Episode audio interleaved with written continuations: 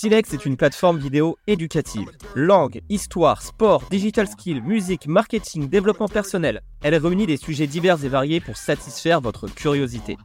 Nous allons vous partager ici un épisode de chaque série pour vous faire profiter de tout le savoir de nos experts. Pour découvrir tous les épisodes, téléchargez l'application Silex TV, disponible sur iPhone et Android, ou connectez-vous à silextv.com. Plus qu'à écouter et apprendre. Bonjour, bienvenue dans cet épisode numéro 1 de l'histoire de la mode. Je suis Lorraine Mangin, j'ai une formation de styliste et je vais tout vous raconter.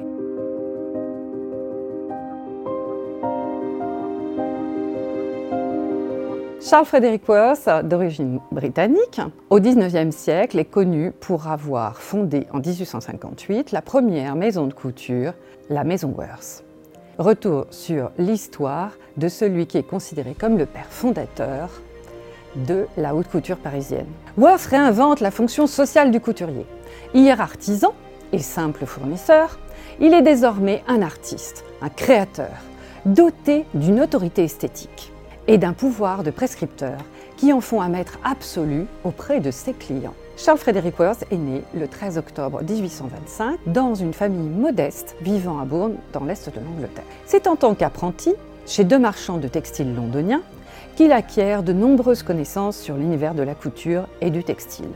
D'abord dans une entreprise de draperie, puis pour le meilleur marchand de soie de Londres, le fournisseur de tissus de robes de la reine Victoria, Lewis and Allaby. Le jeune homme se découvre une passion pour le monde de la mode. Et à travers les tableaux, lors de ses visites à la National Gallery, lors de ses rares jours de congé, il est particulièrement fasciné par les portraits de la royauté et les robes d'une autre époque, portées par des femmes de la haute bourgeoisie. Ces sources d'inspiration façonneront l'esthétique révolutionnaire de Charles Frederick Worth, entre une vision avant-gardiste de l'art de la couture et une esthétique empruntée au passé. En 1845, à l'âge de 20 ans, Charles Frederick Worth s'installe à Paris et est embauché chez Gaguelin, un marchand de tissus et de châles de grande renommée.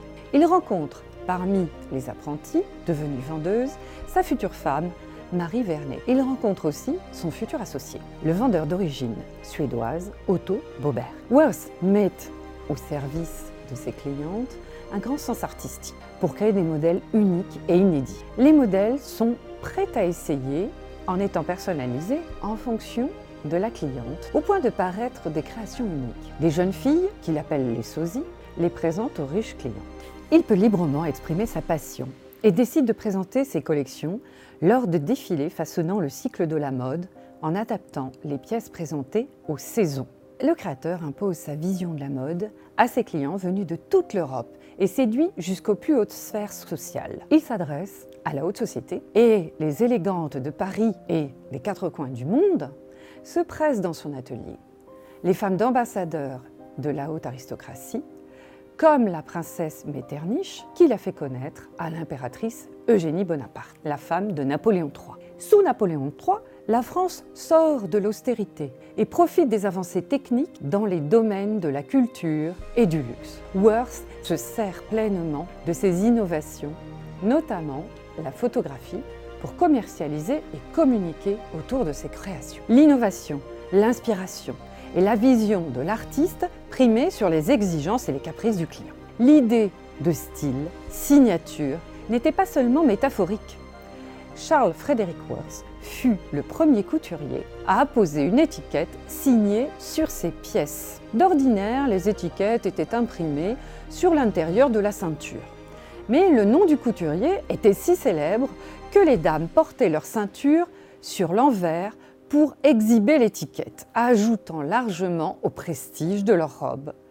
La marque du créateur venait de naître. Son épouse, Marie Vernet, porte les créations de son mari et fait tourner toutes les têtes dans toutes les capitales. Elle devient le premier mannequin professionnel de l'histoire de la mode et révolutionne la communication dans cet univers. La tournure est un vêtement de dessous ayant existé d'environ 1869 à 1888. Elle est souvent considérée comme étant une évolution de la crinoline. Elle ne couvre plus que l'arrière. Elle est ouverte devant et sa forme est également différente.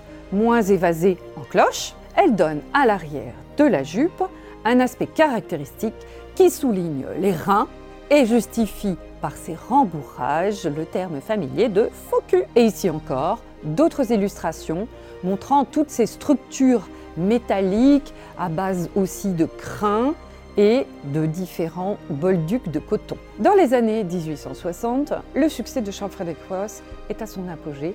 Le créateur a été le premier à exporter ses pièces à l'étranger, exposant ses créations dans les grandes boutiques de Londres et même de New York. Nous avons des exemples, des photos des ateliers donnant un aperçu des conditions de travail. Le génie des créations de Worth a même éteint les oreilles de la très célèbre Élisabeth également connue sous le nom plus simple de Sicile impératrice. La voici dans cette robe magnifique. Ici, nous avons une sublime robe avec un fond de satin et un motif en velours changeant. La comtesse de Greffule servit de modèle au personnage de Marcel Proust pour la duchesse de Guermantes dans À la recherche du temps perdu. Elle entretient une relation étroite avec la famille impériale russe et fut également conquise par l'art de la maison Worth. Et c'est cette robe que nous avons pu admirer, qu'elle portait comme robe de réception. En 1873, Worth emploie 1200 ouvrières dans ses ateliers. En 1874, le style change et les jupes commencent à épouser les cuisses à l'avant tandis que les drapés à l'arrière se réduisent à un flux plus naturel de la taille à la traîne. Vers le début des années 1880, les tendances sont à nouveau modifiées pour inclure des bouillonnés, le volume à son maximum, avec certaines jupes ayant l'apparence d'une étagère à l'arrière. La silhouette féminine se modifie vers 1889. Les jupes commencent à se réduire et à faire place à une silhouette en S. Les fils Gaston, Lucien et Jean-Philippe reprennent l'affaire de leur père après son décès en 1895 et réussissent à maintenir son exigence. Les créations de Jean-Philippe en particulier suivent l'esthétique de son père avec son utilisation de tissus dans un style dramatique et de garniture somptueux, dont voici quelques exemples. Ici, du velours et des paillettes Superbe exemple de la couture de la maison Worth, cette robe présente l'esthétique des dernières années du 19e siècle. Ici, les photographies de Karl Blossfeld qui a saisi l'inspiration moderniste dans la nature. La juxtaposition graphique frappante du velours noir sur un fond de satin ivoire crée l'illusion d'une ferronnerie. Ici, une grille de l'architecte Guimard et à côté, la traîne de la robe. Et voici un exemple de la duplication de ce même motif pour une autre robe du soir et pour une autre cliente.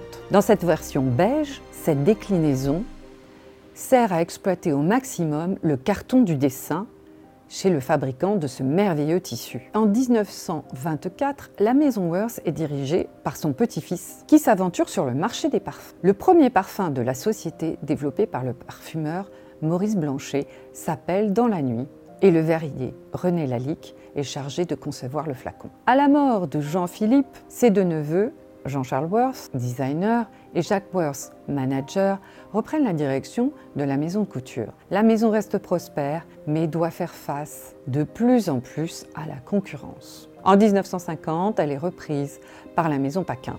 En 1952, l'influence de la famille Worth disparaît avec le départ à la retraite de l'arrière-petit-fils Roger. En 1956, la maison cesse ses activités de couture. Nous avons pu voir dans cet épisode comment Worth a été un créateur innovant, aussi bien dans la construction d'une marque pour la diffusion d'une maison de haute couture et aussi bien entendu dans la création inspirée des références picturales. Nous allons voir comment ces techniques de diffusion se sont propagées aussi avec Poiré et son approche très particulière de la création. Merci d'avoir écouté cet épisode Silex exclusif. Si vous avez apprécié, pensez à nous laisser 5 étoiles. Pour découvrir le reste des épisodes de cette série, téléchargez l'application Silex TV, disponible sur iPhone et Android, ou connectez-vous à silextv.com. Pour être alerté des nouveaux épisodes, abonnez-vous et activez la cloche. Il y a encore tant à apprendre et à écouter sur Silex TV.